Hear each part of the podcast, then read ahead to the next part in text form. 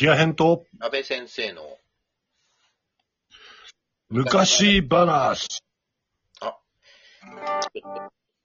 ギターの音が聞こえてますが、PFC のギアさんがギターを弾いております。ペンフレンドっていう話も、そういう言葉も死語になってしまいましたけど、ね、今、手紙書かねえよな、誰も。そうはね、まあ部活で言えば僕、高校の時吹奏楽部辞めた後にアマチュア無線部だったからね。アマチュア無線もなんか、あんまり関係なさそうだよね。アマチュア無線関係ないですね。あの、一応ね、僕ね、部長だったの、アマチュア無線部。え？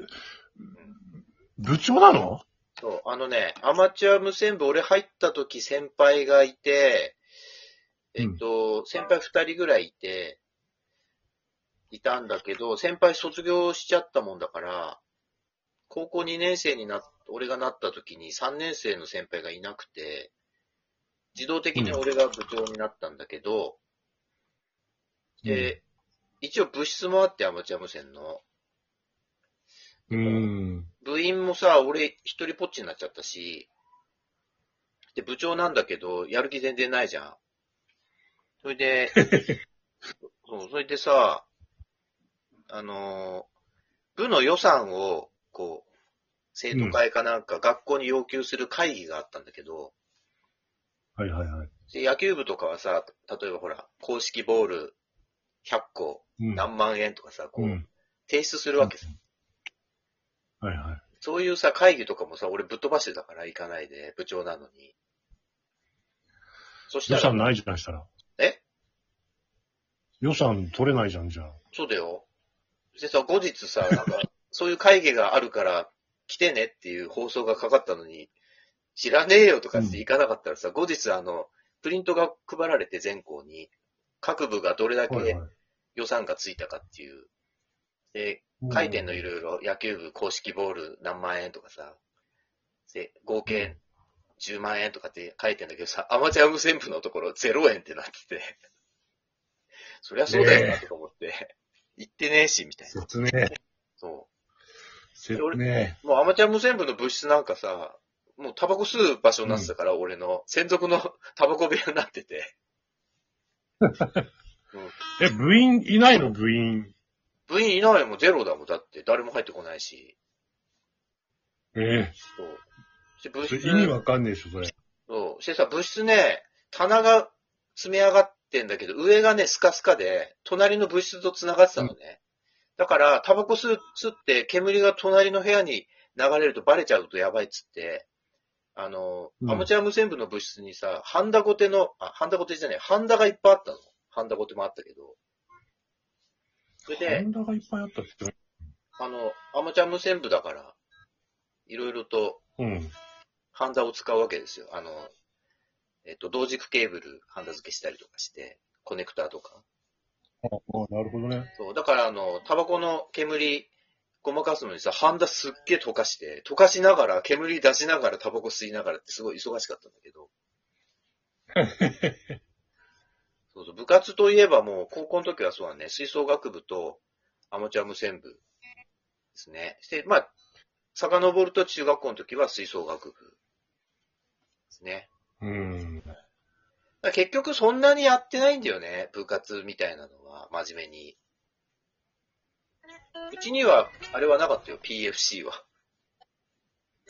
だから PFC はうちの学校ぐらいしかないはずなんだよ。他の学校にはね、女子校しかなかったもんだって。うん。もう初めて聞いた。あれ、そそう。他の学校にもあんのかなと思ったら全然なくて、うん。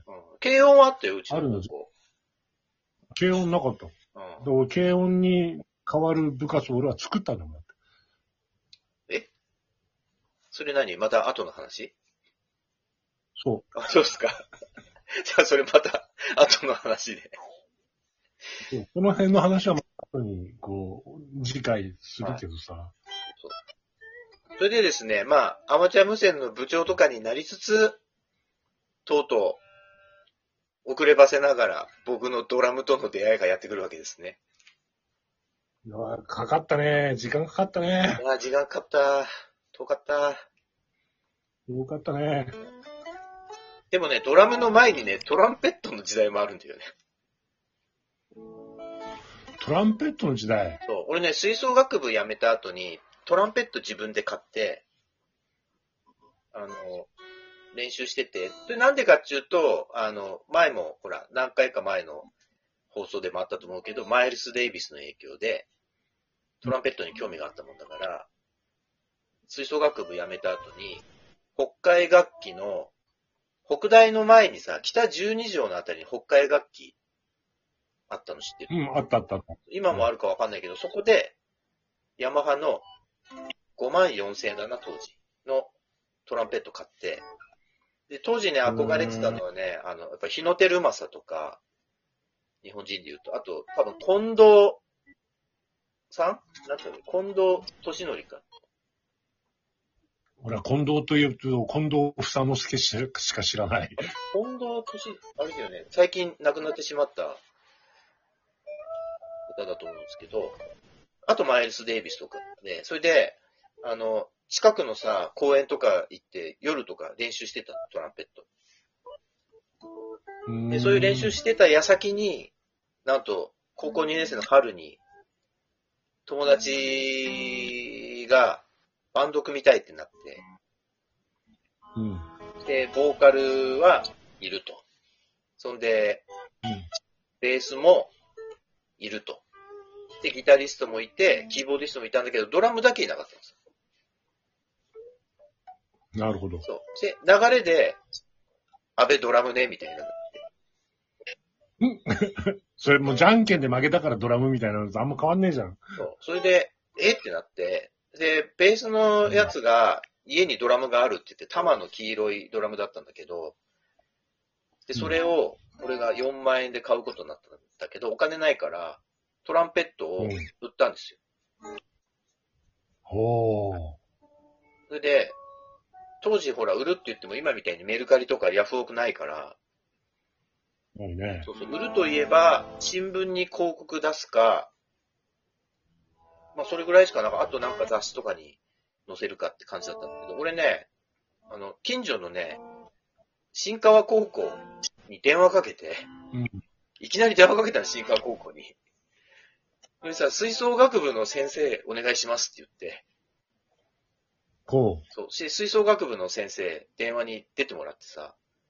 で、俺事情を話して、僕トランペット持ってて、まだそんなに汚くないっていうか、すごい俺手入れしててピカピカだったから、すごい綺麗なんですけどうん、吹奏楽部で買ってくれませんかつって俺、直談判したの。吹奏楽部の先生に。う。えそう。え、え、そこ、それは自分の学校じゃないんだよね。え、違うよ。たまたま近くにあった学校。よそ、よその学校だよね。よそ。すげえ、その行動力。そうそうそう。そしたらさ、買ってくれることになって、ねすげえ。そうそれでね、1万5千円で売れたんですよ。へえ。で、そのお金を足して、その友達の持ってた4万円のドラムを買って、家に持って帰って練習を始めたんですね。うん。それで、そのバンドで曲何やるとかって確かな、あ、違うな。自分で練習するときに、俺譜面読めたからドラムの譜面もすぐ読めて、うん。でなんかね、バンドスコア買ったの。して、好きだったバンドがナイトレンジャーだったんで、ナイトレンジャーの。そう、ナイトレンジャーのね、スコア買って、ロックインアメリカっていう曲があって、それが一番簡単そうだったから、その曲が一番最初、あの、コピーした。